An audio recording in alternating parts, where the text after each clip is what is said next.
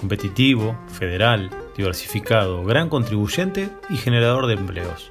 Así se ve el sector agropecuario argentino a través de la lupa de los números. Sin embargo, es mucho más que eso. Son historias de vida, es el legado de padres a hijos y nietos, pero también es la madrugada fría con la escarcha en el vidrio de la camioneta, el calor abrasador del verano en plena cosecha, es el olor a torta frita de la nona en la casa de campo, el mugido de una vaca, el olor a bosta, la música del agua corriendo por un cauce al pie de la cordillera al ladito de una plantación frutícola. Es el barro, el rugido de un motor, de un tractor, de una cosechadora, y la comida caliente al llegar a la casa después de una larga jornada. Mate o café de por medio, en Oli Nada Garcas, el podcast de tu vida, vamos a conocer de primera mano las historias de vida detrás de esas familias argentinas de campo. Los invito a seguir la cuenta en Spotify o en Apple Podcast para que puedan escuchar cada nuevo capítulo. También están los videos en mi canal de YouTube, búsquenlo como Juan Martínez Doda. Y ahora los dejo con una nueva historia. Pasen y escuchen.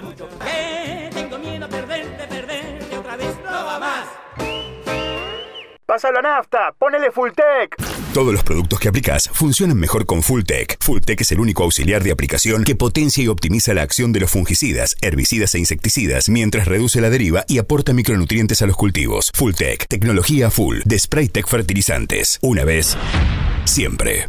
La carne vacuna refuerza naturalmente tu sistema inmunológico. Por eso, esta primavera, quédate cocinando en casa con la mejor carne del mundo. Encontrá las mejores recetas en www.carneargentina.org.ar. Con KWS vos elegís genética y agronomía al servicio del productor. La elección de tu lado. KWS. Auspicia la Bolsa de Cereales, primera entidad agroindustrial de la Argentina. Conociéndote.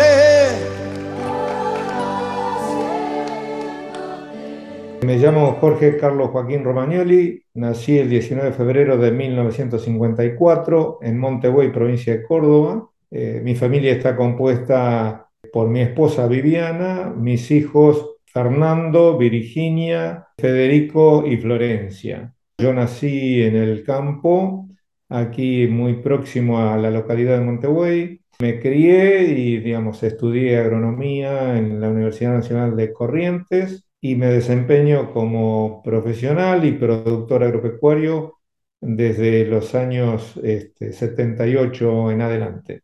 La ruralidad para mí es, este, es un conjunto de, de, una forma de vivir y es a la que nos hemos, este, en la que nos hemos formado, es nuestra cultura.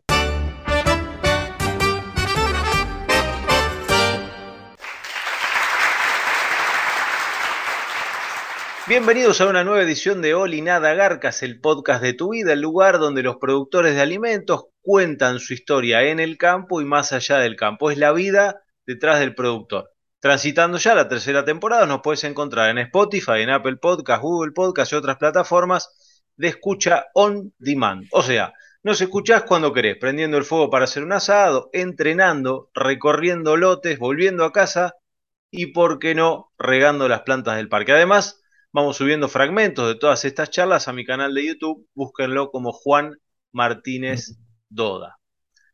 Para quienes somos de San Lorenzo, el apellido Romagnoli tiene un sabor a victoria. ¿Por qué? Porque bueno, Leandro, el Pipi Romagnoli, campeón de la Copa Libertadores, campeón de la Copa Mercosur, ha sido un emblema para el equipo de Bodeo. Pero en el mundo agropecuario, cuando uno dice Romagnoli, piensa en Jorge, no en el Pipi. Jorge, pionero, innovador, perfeccionista, laburador incansable, soñador aún hoy.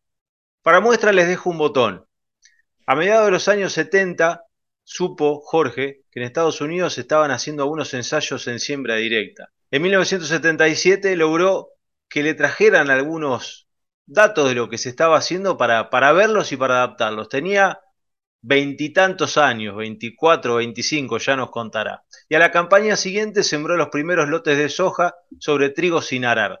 Se estaba empezando a gestar una de las últimas revoluciones de la agricultura, no solo argentina, sino también mundial. Alguna vez, recordábamos recién antes de empezar la nota, Hice una nota en la que estaba Jorge junto a otros pioneros y la, la, titulé Los locos de la directa. Hoy vamos a conocer un poco el detrás de escena de esas lindas locuras. Jorge, gracias por regalarnos este tiempo en Oli Nada Garcas Podcast. Bueno, no, un gusto es para mí participar y estar contigo charlando de todo esto. Bueno, Jorge, arranquemos por el principio. Contame de tu infancia, 10, 12 años, ¿dónde estabas? ¿Qué hacía de pibe? ¿Ibas al club? ¿Cómo eras en el colegio? ¿Cómo eras de, en esa edad de, chiquito? ¿Y qué hacías?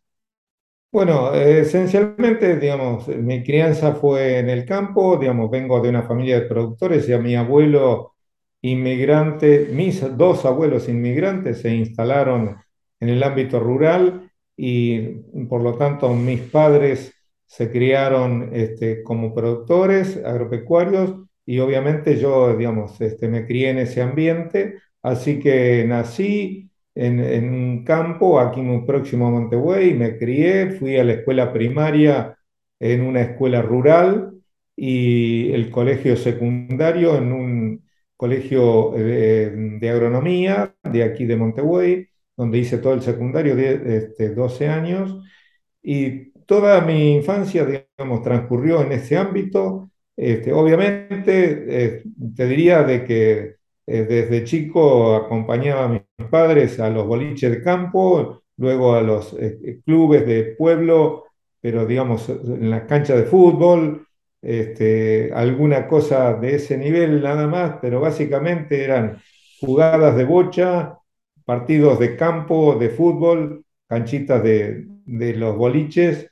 Esa era la, la infancia o las canchitas del, de la escuela rural, ¿no? Y siempre me gusta preguntar porque es una edad, esa de los 10, 12, 13, 15, qué sé yo, que a uno las cosas le quedan muy pegadas en el cuerpo con sensaciones, ¿viste? Eh, no sé, el olor si andaba a caballo de, caballo, de la transpiración, o alguna comida que hacía alguna abuela o la mamá. En el caso tuyo, ¿qué cosas te quedaron grabadas que si vos cerrás los ojos y olés eso o ves eso, te lleva directo ahí?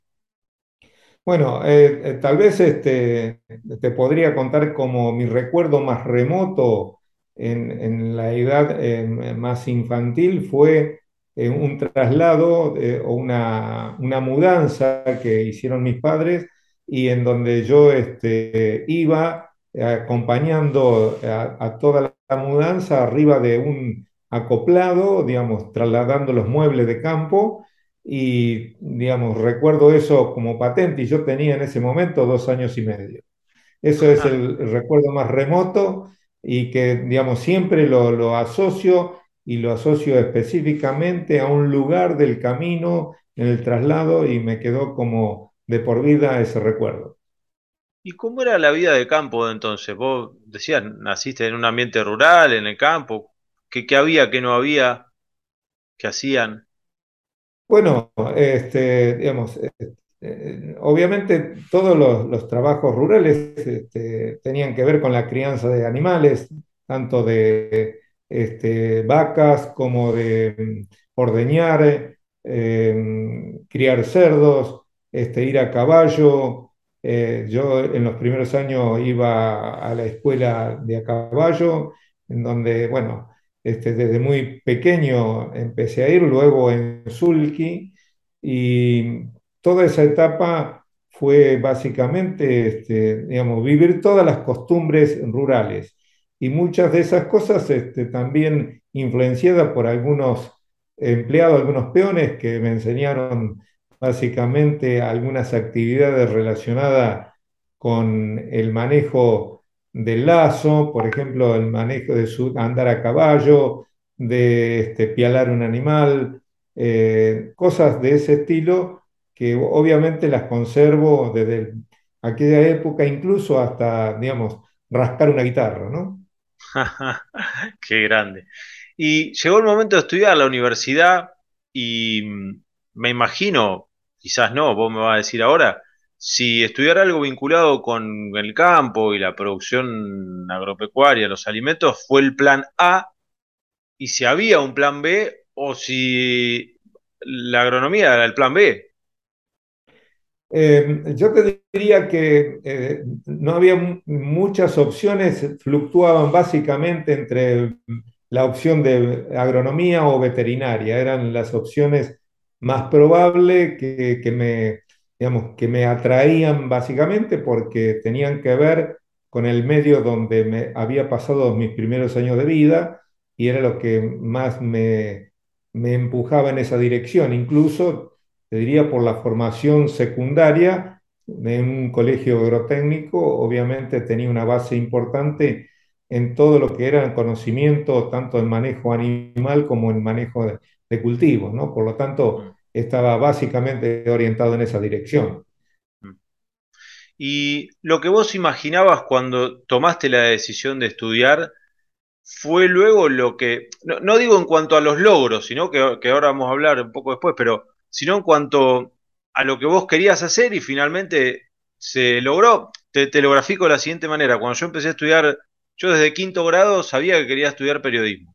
Y, cuando empecé a estudiar, nunca imaginé que iba a ser periodismo agropecuario. Yo quería ser, en algún momento quise ser corresponsal de guerra, en algún otro momento quizás periodista deportivo, pero jamás me imaginé ser eh, periodista agropecuario, una profesión que hoy amo y que hago hace 20 años. Entonces, yo entré con una idea a la carrera y luego encontré otras cosas para hacer. En el caso tuyo, vos lo que, por lo que entraste, ¿es lo que seguiste o, en el camino encontraste otras cosas? No, te diría de que eh, básicamente mi, mi, vocación estaba en la dirección en la que estuve siempre. No obstante eso, te diría de que eh, eh, sí tengo otras actividades que, van paralela, de algún modo fueron paralelas durante todo el desarrollo de la profesión agronómica, que tienen que ver con la parte de ingeniería, de diseño, de mecánica, este, de dibujo, este, todo lo que está relacionado a, proyectos de, digamos, eh, de programación en, términos de espacio y, ocupación de, ambientes, o sea, eh, si querés cosas relacionadas tanto a la ingeniería mecánica como a la ingeniería civil o, en ese orden, ¿no? Eh, pero básicamente, digamos, este, como cosas paralelas, o sea, siempre fueron actividades en las cuales eh, yo fui mm, simultáneamente eh, ampliando los conceptos agronómicos y de aplicabilidad en, la producción agropecuaria, acompañando con la mecánica, la ingeniería civil, este, el diseño, eh, todas esas cosas que me ayudaron muchísimo, e incluso te diría, son las cosas que en lo sucesivo me permitieron este, desarrollar nuevos proyectos, como los que estamos actualmente, eh, ya sea en la producción industrial o, en, diseño, en el patentamiento de, dispositivos, de innovaciones, etcétera, etcétera. Mm, seguiste, seguiste innovando o el camino de la innovación. Em, yo decía al principio tenías veintitantos, no sé si 24, 25, 26, no importa. Cuando arrancaste o empezaste a estudiar qué era esto de la siembra directa, cómo poder hacerlo. Contame un poco qué te acordás de eso que era hacer algo que, mm, que quizás, no sé, se hacía en algún otro lugar o se estaba empezando a hacer, pero con, otras, con otros fines, digamos. Era romper un paradigma. Claro, por supuesto, seguro. Yo, eh, digamos, en este sentido tengo que, que este, comentar o confesar de que tuve siempre una, una predisposición eh, importante en, buscar alternativas sustentables y de conservación, ¿no es cierto? En el colegio secundario mismo tuve una formación en esa dirección muy importante, este, es el colegio, es el ITAI de Montevideo, eh, profesores que influyeron en esa dirección. Pero luego en la universidad tuve una influencia muy, importante de alguien que fue para mí el, agrónomo más importante de todos los tiempos de la Argentina, que fue Jorge Molina, y eh, desde el cual he tenido la oportunidad de tener una relación en, varios años, incluso de haber recibido una formación sustancial de parte de discípulos de Jorge Molina, que han sido mi profesor en la facultad. Entonces, este, eh, este hombre ha tenido una influencia muy importante en lo que es la agronomía de conservación y, de producción simultáneamente. Por eso que eh, te diría, con esa, con esa base, este, digamos, o con esa visión, es que rápidamente, a partir de, las cosas que empecé a ver, eh, que sucedían en Estados Unidos y en algunos otros lugares, este, me aboqué a aprender sobre la siembra directa. Tal es así que en un viaje este, que hizo un tío mío a Estados Unidos en los años 76, le pedí este, que me trajese material, todo lo que consiguiese, obviamente, y con eso, digamos, ayudó también un poco a dar los primeros pasos en siembra directa en los años que vos mencionabas anteriormente. O sea que, este, digamos, la búsqueda eh, por, por la vocación y por la formación que recibí de, profesores y, en los colegios secundarios, te diría que siempre me volqué en esa dirección. O sea, no es algo eh, solamente natural y en la cual me predispuse, sino también evidentemente hubo este, una influencia significativa de, un grupo de gente detrás este, que, que me orientó en esa dirección. ¿Y qué te acordás de mm, cuando arrancaste? ¿Qué te decían, no sé, por ahí algún vecino eh, o, otros colegas? Decía, yo decía recién lo de la nota, los locos de la directa, en referencia a los locos de la azotea cuando arrancó la radio, ¿no? Pero, ¿qué, te acordás de eso? Bueno, este, obviamente muchas cosas pasaron por tal cual, ¿no?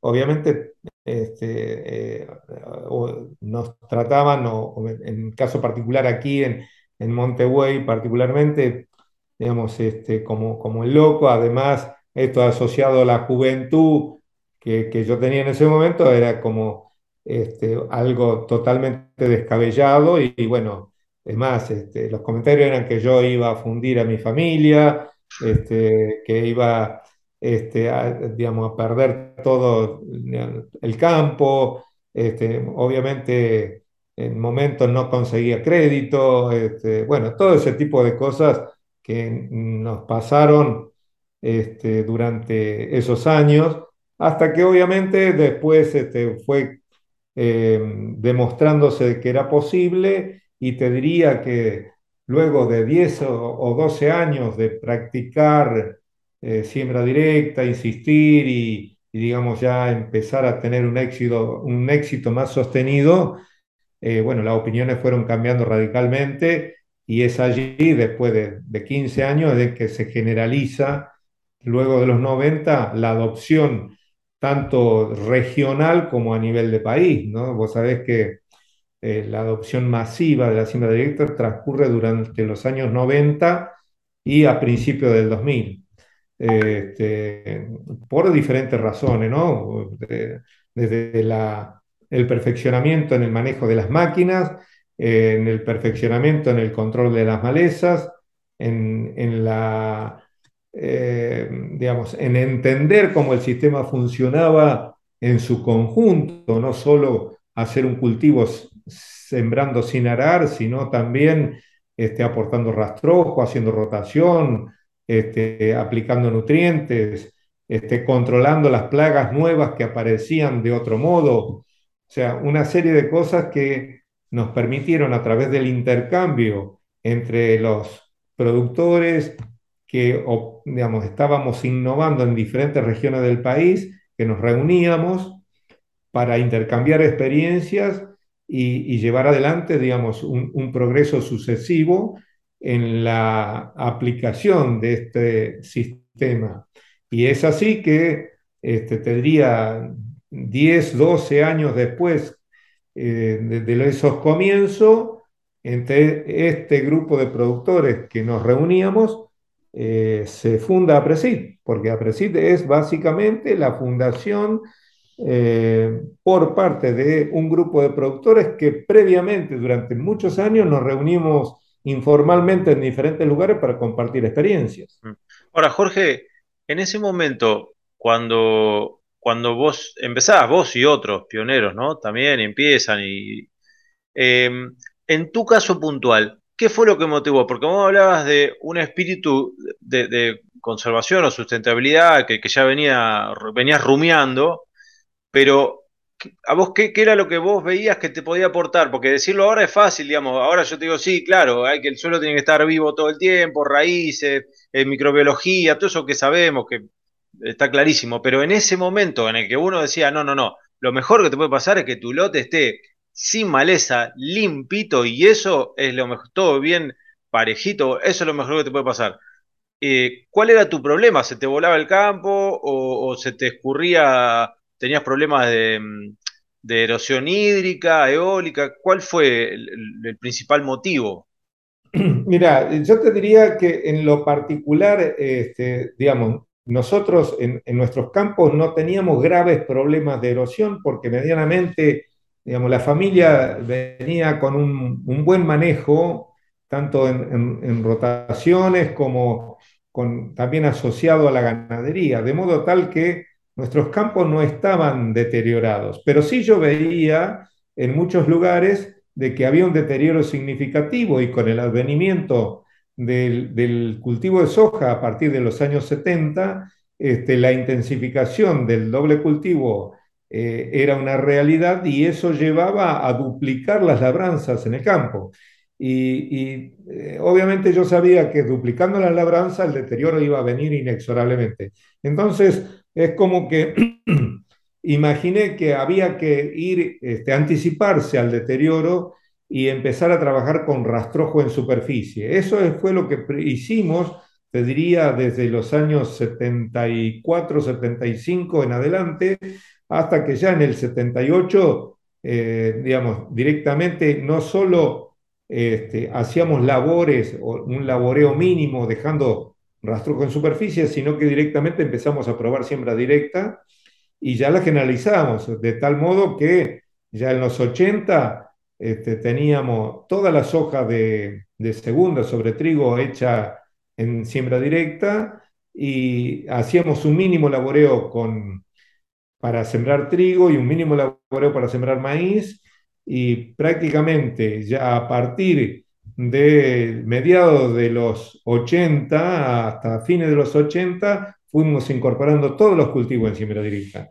Mm. Pero eh, te repito, eh, y, esto no, no, no es que, que, haya sido, me quiera catalogar de visionario, sino que imaginaba claramente por la formación, este, ya te digo, de profesional y académica que había tenido en la universidad, de que con la intensificación del laboreo la destrucción del suelo era inexorable. Por eso es que buscamos una solución anticipada. Sí. Y em, lo último que te pregunto puntualmente sobre la siembra directa, en realidad no tiene que ver puntualmente con eso, sí con, con el hoy, que si identificas algo hoy o en la agricultura de hoy o en los sistemas de hoy que tenga un poder si querés, revolucionario o de cambio similar al que generó la siembra directa por entonces? Eh, digamos, es difícil imaginar que, digamos, eh, puede haber un cambio este, tan significativo como lo que sucedió con la siembra directa, ¿no es cierto? De dejar de arar y pasar a hacer eso. O sea, eh, comparar, digamos, eh, es difícil imaginar eso, pero yo te diría, eh, Juan, que eh, entender al suelo como un organismo vivo es la clave para imaginar un, un, un, planeta realmente sustentable para una humanidad creciente, tanto en población como en demanda y en calidad de vida. O sea, el, ser humano este, seguramente, por lo que leemos, vemos así, eh, la, población del planeta se estabilizará en torno a los 10 mil millones de habitantes, más o menos es lo que se prevé y tal vez ocurra dentro de 30, 50, 60 años o, algo más. Pero eh, yo creo que sí van a crecer las demandas, tanto en calidad de vida como en recursos, recursos nuevos, y por otro lado también este, un desarrollo de conceptos que todavía hoy no los tenemos internalizados, eh, no los hemos adoptado, pero que en, el devenir de la, de, la, imaginación y los deseos del, consumidor y de las personas van a plantear nuevos desafíos y esos desafíos este, podrán ser de algún modo cubiertos en la medida que hagamos que el, suelo sea este, más productivo. Y para que sea más productivo, necesariamente tiene que, eh, tenemos que entenderlo como un organismo vivo eh, en tridimensionalmente, o sea, no verlo como, como el campo en superficie, o sea, dejar de, pensar en superficie, sino pensar en volumen, o sea, cuánto podemos explorar este, en tres dimensiones de este suelo para que la captación de la luz, que es la fuente de energía que llega al, planeta, a nuestro planeta, pueda ser transformada en bienes y servicios y recursos de diferente índole que, necesitamos, ¿no es cierto?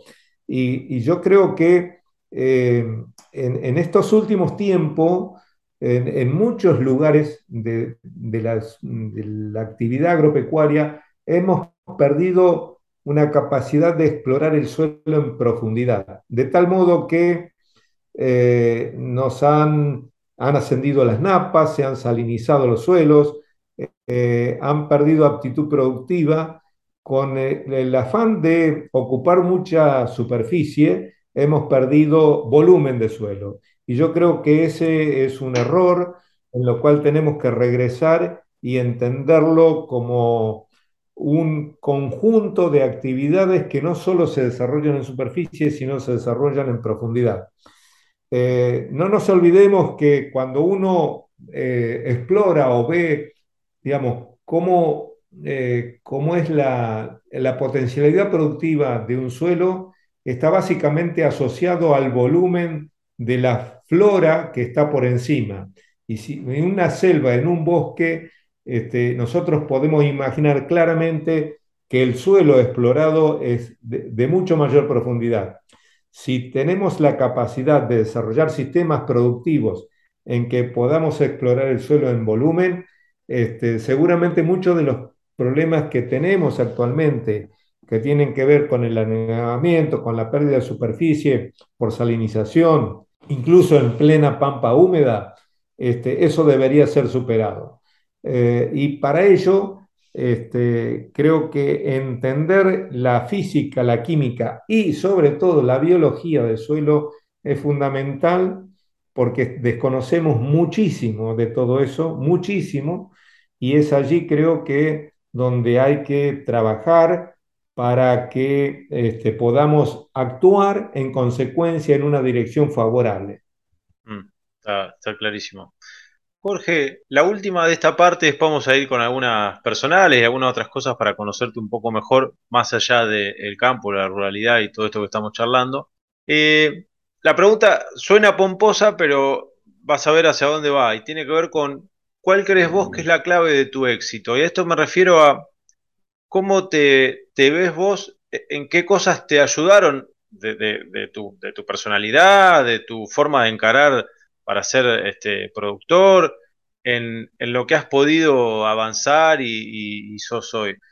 yo hablaba al principio de, bueno, tenacidad, esfuerzo, dedicación, este, bueno, ¿cómo te ves vos? ¿Qué es lo que te ha ayudado? ¿Qué características? Claro, claro. No, por supuesto. Yo este, siempre eh, tengo un, recuerdo y un reconocimiento claro a la, digamos, a la formación familiar y a la educación que he podido recibir, este, como te decía, desde toda la etapa del colegio primario, secundario y universitario. Esa formación me ha dado las bases este, fundamentales para razonar, eh, para entender los sistemas. Eh, yo creo que el, digamos, la, esencia para eh, innovar, para descubrir y para perseverar en, una idea, eh, es eh, entender los procesos. Y para entender los procesos, obviamente, la formación es esencial. Eso lleva al razonamiento. O sea, la ciencia es básicamente, digamos, una, un razonamiento, una prueba, error, vuelta a razonar, probar nuevas ideas y así sucesivamente. Y, yo, eh, digamos, este, creo que he perseverado en esa dirección y, digamos, estar experimentando permanentemente en el campo, eh, en todo lo que es posible, eh, digamos, para hacer las cosas mejor, tanto con la agricultura, los cultivos, las máquinas, en todo lo que tiene que ver con nuestro medio de vida, creo que es eh, una de las claves por las cuales he podido llegar hasta donde estoy. Mm. Bueno, Jorge, llegamos a esta parte de la charla en la que yo lo que les propongo eh, son algunas preguntas más de tipo personal para conocerlos un poco más, como decía recién. Y una tiene que ver con, llegas a tu casa después de un día largo de, de laburo, qué sé yo, complicaciones o viaje o lo que sea, ¿Cómo despejas tu cabeza? ¿Cómo te reseteas para el día siguiente volver a arrancar y, bueno, poder aclarar la cabeza que a veces ayuda? Bueno, este, tengo la suerte de este, que mi mujer cocina muy rico, este, es una apasionada de la cocina, así que llego a mi casa y bueno, me siento a compartir este, la comida, sobre todo particularmente la cena, tomar un buen vino y es lo que me permite terminar el día este, en una buena charla y distraerme, despejarme. Y bueno, luego después este, mirar a lo mejor alguna serie de Netflix o, algo, digamos, escuchar música, son las cosas que, me distienden y, me permiten este, descansar muy bien. Necesito siempre descansar bien, dormir lo suficiente para muchas veces despertarme temprano y, en el despertar temprano, aún en la cama, este, resuelvo problemas que durante el día a veces no los puedo resolver. Mm. ¿Hablabas de una serie o mirabas alguna serie? ¿Hay alguna que te haya gustado, te esté gustando, que estés mirando, que quieras recomendarle a alguno? no, bueno, recomendación. No, a mí me gustó mucho este, Borgen, este, una serie noruega. Y ahora la verdad que estoy eh, esperando, aún no está en pantalla, pero estoy esperando con, ansiedad este, La Sociedad de la Nieve, ¿no? Es una, es una serie que está, aún no ha aparecido y bueno, son las cosas que, me motivan mucho, eh, sobre todo cuando el hombre se encuentra en condiciones extremas.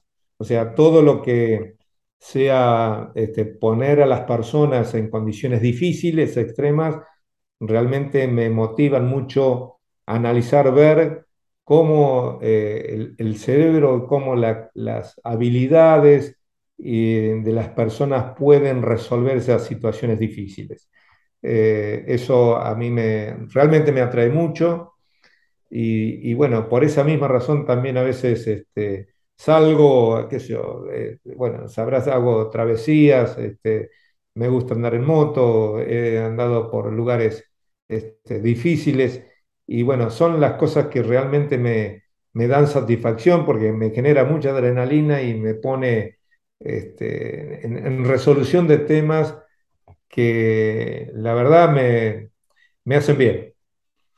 ¿Ese es eh, uno de tus hobbies, eh, andar en moto, salir a hacer travesías en moto? Sí, sí, claro, ya hace muchos años este, tengo algunas cosas hechas este, un poco este, extrañas, como atravesar todo Asia hasta llegar a Europa durante 60 días, eh, pasar por todos los países, por todo China y de este a oeste, todos los países de la ex Unión Soviética, eh, Europa del Este, y bueno, atravesar todas esas cosas, la verdad que me, ha, eh, digamos, generado una, un conocimiento no imaginado te diría que viajar y sobre todo en esos ambientes este, fortalece el ánimo, pero por sobre todas las cosas este, dan una capacidad de razonamiento totalmente distinta de lo que uno puede tener habitualmente en los ámbitos de comodidad o en lo habitual en donde uno se pueda desplegar o desempeñar. Eh, que yo, me tocó ver cosas en, digamos, en Asia que nunca me hubiese imaginado, ¿no? Así que este, la verdad que son, son muy enriquecedoras desde el punto de vista de la cultura general de las personas. ¿Y por qué otros lugares anduviste? ¿Cuándo arrancaste con esto? ¿Con quién vas? ¿Vas con amigos? ¿Cómo funciona la cosa? No, bueno, este, eh, ando de diferentes modos, desde solo hasta en algunos grupos este, que nos armamos ocasionalmente, eh, o cuando ando, digamos, voy a, otro, a otros lugares, Europa, o digamos, armamos grupos o me uno a un grupo existente, o conformamos, nos juntamos este, ha, habido oportunidades con mexicanos, nos hemos juntado aquí en la Argentina para hacer travesías. En fin, eh, son diferentes modos, o sea, incluso con algunos muchachos de aquí de la zona, este, nos hemos ido a La Quiaca, eh, etcétera. O sea, diferentes formas, no, tenemos un, no tengo una forma estable de hacerlo, eh, de modo que con quien se da la oportunidad lo hago, no, no tengo inconvenientes. ¿Y hay alguna travesía que tengas ahí en la cabeza para hacer en lo que viene? Sí, bueno, tengo, tengo. Tengo este, unir Alaska con Ushuaia. En realidad ya tengo hecho buena parte de Ushuaia hasta La Quiaca. Y bueno, este, está faltando el resto, llegar a Alaska. También estaban los planes hacer eh, la Siberia, pero bueno, este, ahora no está muy, Tampoco complicado, muy amigable ir por allí. sí, y bueno, este, anduve por Noruega, que llegué a Cabo, Norte, eh, este, el punto más, más norte de Europa. Eh, sí, diferentes cosas. Y lo último que te pregunto de esta parte de las travesías en moto, cuando vas ahí, ¿vas escuchando algo? ¿Vas pensando cosas, porque digamos, son trayectos, bueno, medianos a largo, que uno va ahí arriba de la moto, como el que va corriendo, como el que va haciendo otra cosa, pero... No, no, no, no, no. La moto no perdona. La moto te exige este, dedicación plena. Eh, tenés que estar con la vista y, todos los sentidos puestos en, viajar en moto, porque una distracción te puede costar caro. Así que no, no se puede. Por eso es que andar en moto, además de la adrenalina que genera, es una abstracción total. Yo te diría que eh, una semana en moto es un año de diván de psicólogo. bueno, yo alguna vez acá conté que hice el ascenso al volcán Lanín, nada que ver, pero digo, a, la función de lo que te voy a decir, sí. Eh, yo en ese último tramo, antes de hacer la cumbre, lo único que vas pensando, había mucha nieve, estábamos con los grampones y todo, vas pensando en el paso que vas dando y no pensás en otra cosa, nada más que en eso.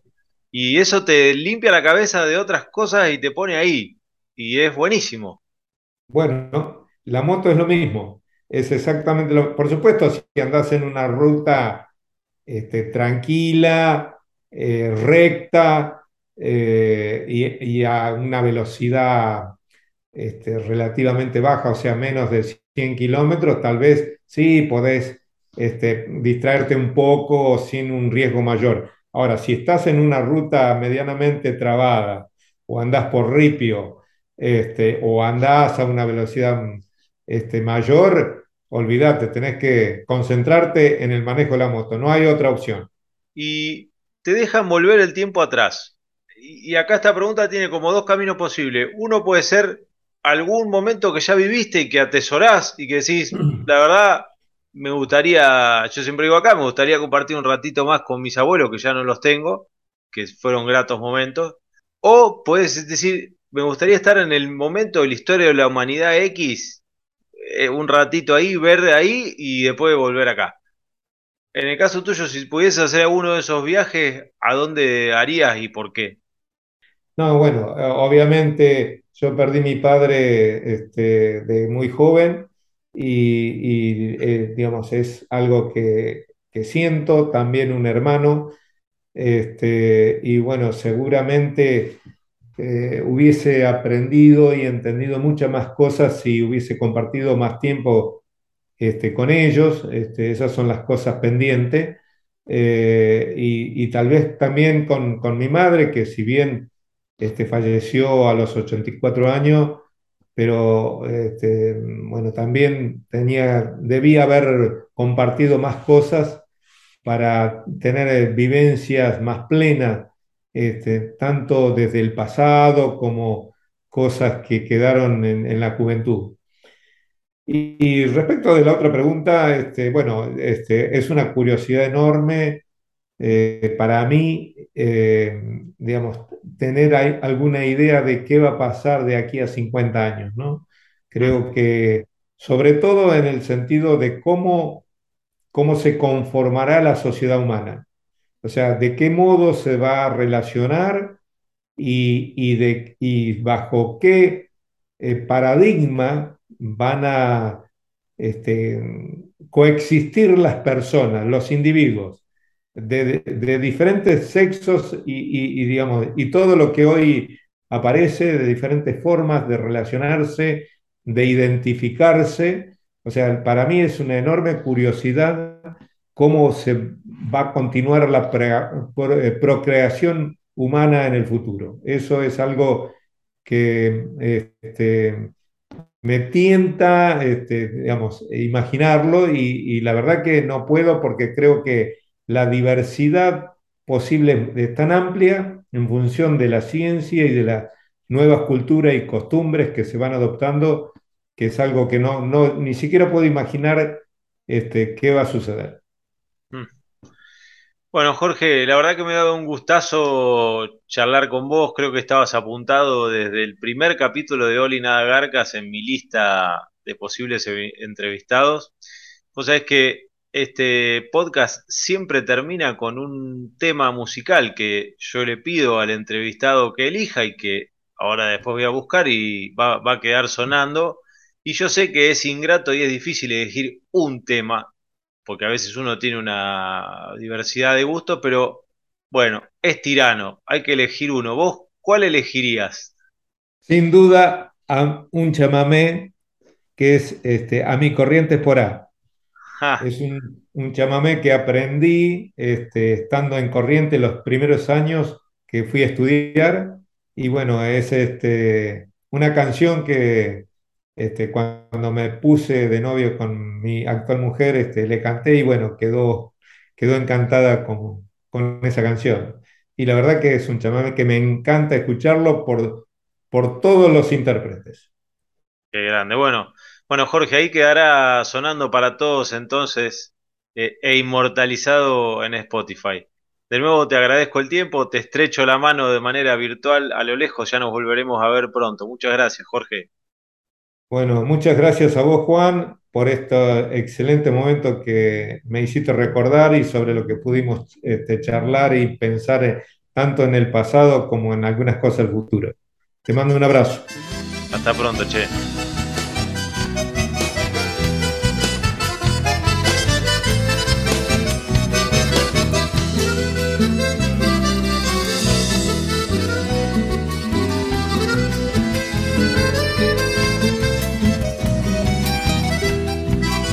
Mi corriente por ahí, en donde te conocí, correntinita y botín, de labios color rubí. Mi pena se hace canción cuando te siento nombrar, entonces el corazón y el alma quieren cantar. Yo nunca sabré por qué ni cómo llegaste a mí, en cambio no olvidaré la tarde que te perdí la tarde de nuestro adiós, te dije en aquel cantar, se queda mi corazón en mi corriente pura, bajo el cielo azul te recordaré, nunca te olvidé, dulce amor de ayer, y en la soledad de mi noche cruel solo sé cantar, cariñito fiel, bajo el cielo azul te recordaré, nunca te olvidé, dulce amor de ayer, y en la soledad de mi noche cruel solo sé cantar, cariñito fiel.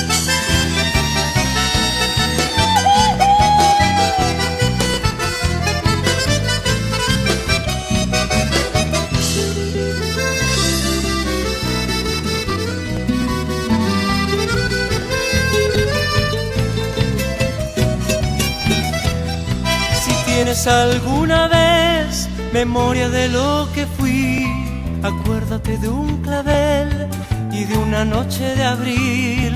Acuérdate dulce bien, acuérdate dulce amor, de un largo beso y después dos lágrimas y un adiós. No quiero decirte más, correntinita y botú, que yo me muero de amor y que mi amor eres tú.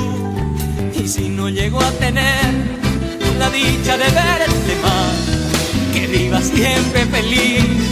En mi corriente esporá, bajo el cielo azul te recordaré, nunca te olvidé, dulce amor de ayer, y en la soledad de mi noche cruel solo sé cantar, cariñito fiel, bajo el cielo azul te recordaré, nunca te olvidé, dulce amor de ayer, y en la soledad de mi noche cruel solo sé cantar, cariñito fiel.